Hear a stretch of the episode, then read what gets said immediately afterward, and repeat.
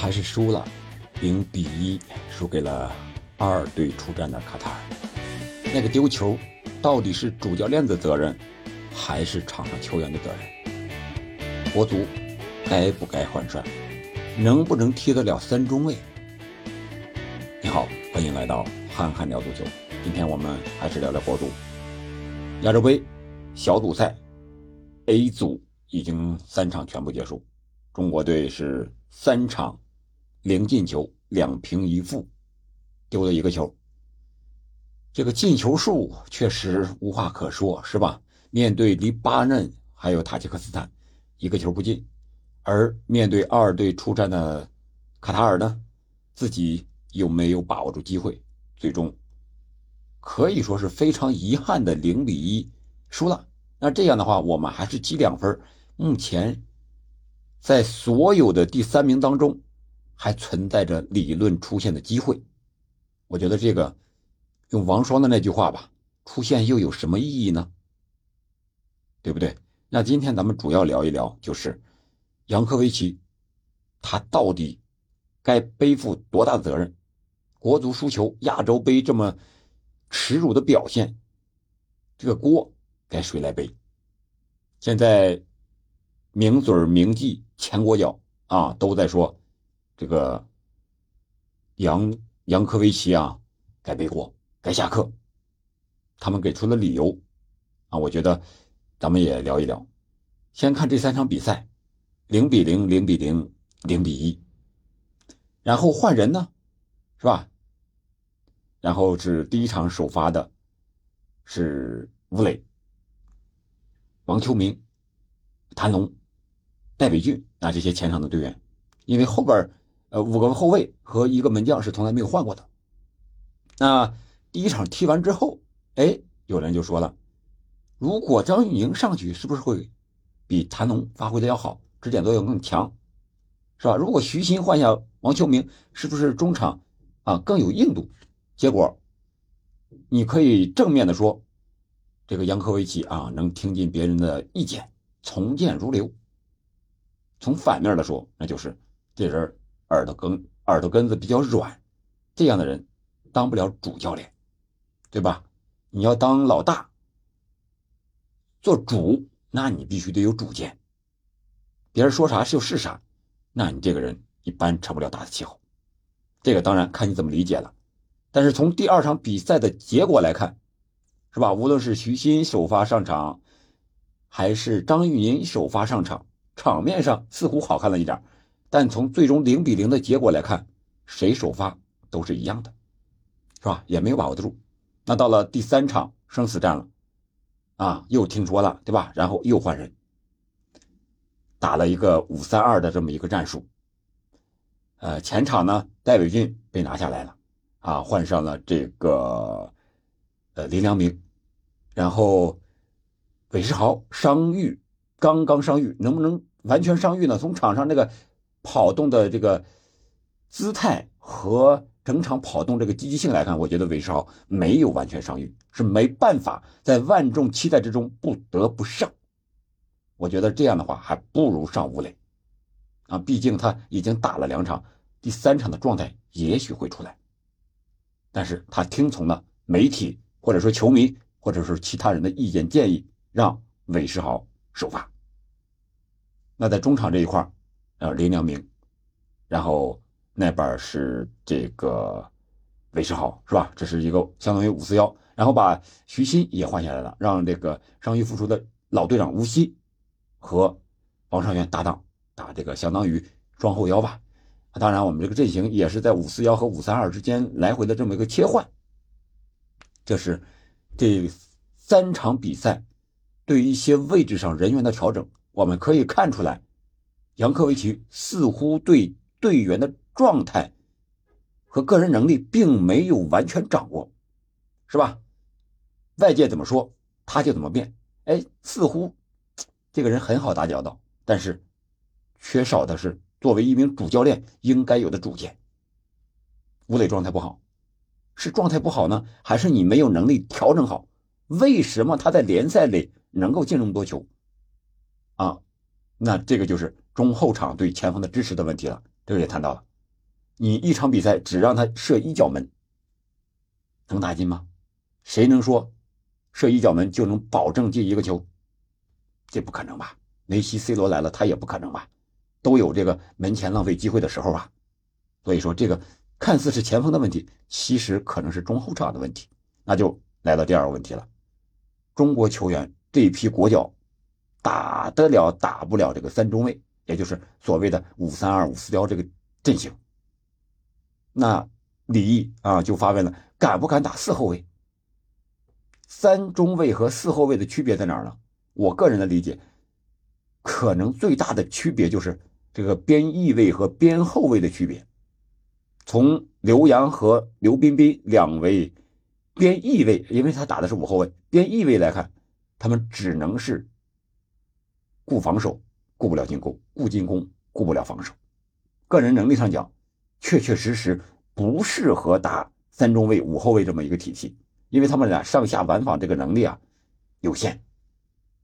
刘彬彬差一点，刘洋进攻稍微好一点啊，送出过几脚传中，而刘彬彬呢，几乎就是被按在了后卫线上，只能是张琳芃有的时候插上或者是长传，是吧？这是一个从这三场比赛来看一个不争的事实。那么，杨科维奇在十八强赛之前，也就是世界杯外围赛啊这个比赛里边，大多数。打的是四后卫，据说在亚洲杯正式比赛开始之前练的最多的也是四后卫。突然之间看了别人的比赛之后，觉得不对，打不了四后卫，然后改成五后卫。这个可能是基于对国足他所了解到的一个能力水平的啊这么一个判断。所以说，面对无论是排名一百多的、一百零六和一百零七的塔吉克斯坦、黎巴嫩。都是打的五后卫，我个人理解，我觉得打五后卫没有什么问题。为什么呢？之前我就说过，中国在亚洲啊碰见这种亚洲杯决赛阶段的对手，或者世界杯决赛的这种十八强赛、十二强赛也好，你就应该老老实实的打防守反击。关键是你防守的时候能不能做好反击，对不对？我们防守并不是不反击呀，那你上去不就是为了拼个零比零吗？所以说，最大的问题是如何防守好的同时打出进攻来。啊，有的人可能说了，那我们有进攻啊，有进球被吹了，是吧？对方对戴伟军一脚蹬塔蹬到脸上，给红牌没有判呀。这个是客观原因，但我觉得也是偶然因素。如果你进俩进仨，他都给你吹成越位吗？对不对？你只有进那一个球的能力，面对的还是弱队。而且控球率啊，场面上完全占据劣势。如果你算如果的话，啊，在这讲一个，我觉得中国足球喜欢活在如果里啊。如果韦世豪那个球是吴磊在那儿，是不是就能打进了呢？人人都在骂吴磊，人人又在当吴磊，就是这么样中国的一个现状，对不对？如果。那你说如果的话，那如果黎巴嫩那两个横梁都进了呢？还有你现在这个机会吗？已经是排名垫底了呀，对不对？所以说，不是中国球员能不能踢得了三中卫四后卫的事情，是中国足球这个球员的能力确实不行。这个能力是场上体现出来的，不是我们训练中的这种能力。有的人说。啊，我训练中什么都能做到，但是一到比赛上就什么也做不到。那谁管你训练呢？管的是你比赛中的发挥出来的水平，对不对？我觉得这个问题应该和主教练有很大的关系。这个问题是有关系的，就是发挥出来。另外一个就是这个球员的能力水平啊，和他平时的积累是有很大的关系的。他百分之八十的能力已经。奠定了啊，那百分之二十是在比赛之中需要发挥出来的，但是可能这百分之二十，杨科维奇没有激发出来，这个他就是不如米卢啊，米卢喜欢心理按摩，零二年世界杯我们进去了，他不如米努，呃，不如这个里皮，里皮那就是自信心非常强的，在亚洲层面我们能够击败任何对手，结果把韩国给办了。这是人家作为世界冠军的主帅的一个思维。这杨科维奇显然他就是一个菜鸟教练，对吧？你不可能让他拿到这种霸气的语言去和队员去讲，他也做不到，他自己也到不了那个层面。啊，我觉得，呃，这是呃中国队员的一个问题。再一个就是，该不该换呢？如果换，你换谁？呃，孙继海在节目中我听了，给出了三个条件，是吧？第一个便宜点的，就是性价比要高。还想找一个好教练，还不想多花钱，有这事吗？现在网上都说怎么说，好货不便宜，便宜没好货，对吧？呃，贵的不一定都是好东西，但是好东西肯定不便宜，是这么一个辩证的道理吧？然后是了解中国的国情和球情，知道这些队员什么水平，亚洲队员什么水平，中国这个人情社会又是一个什么样子，这是第二个，第三个条件。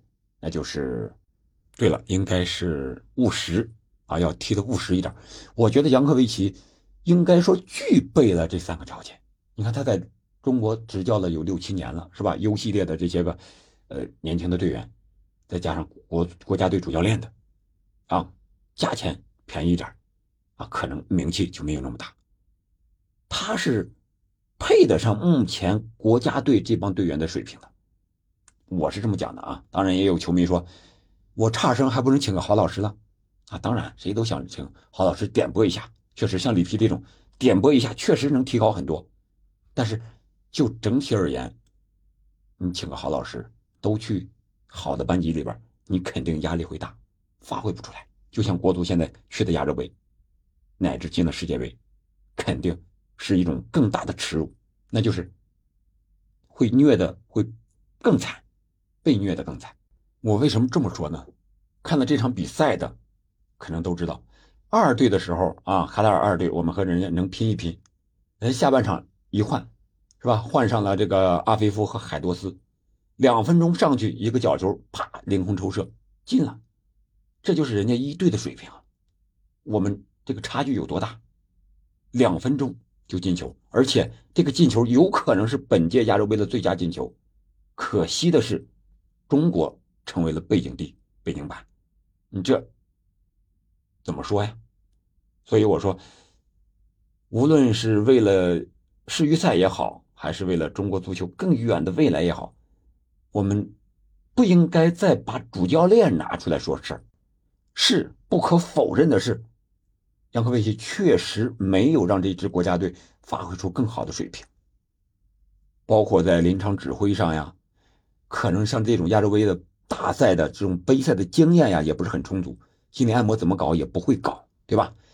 然后对这些球员的了解，可能也不太会。你比如说，为什么带四个门将的问题，为什么没让埃里克森、埃尔克森、埃克森去又入选呢？最后时刻只能换上蒋胜龙中后卫去当中锋用，这都是问题。但是这些问题可能就是他。了解中国国情基础之上，做出的一个决定，或许是无奈之举，或许是被迫之下的一种选择。所以我觉得，中国足球现在最大的问题不是洋帅、土帅换帅的问题，而是国家队从整个青训层面讲，我们听这个孙继海的解说是吧？讲中国这些球员，他确实是踢得很不合理。就是青训里该有的要求他做不到，然后冯潇霆在那节目里讲，啊，现在大家都不敢接球，怕丢球，怕失误。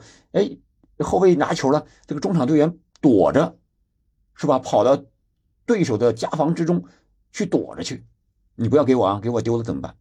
就是这种，你说说还能踢得好吗？我们的问题确实是是应该在更早一点发现，更小一点解决。也许，也许吧。如果啊，如果吧，好吧，今天就说这么多过渡吧，确实很沉重。好了，感谢收听，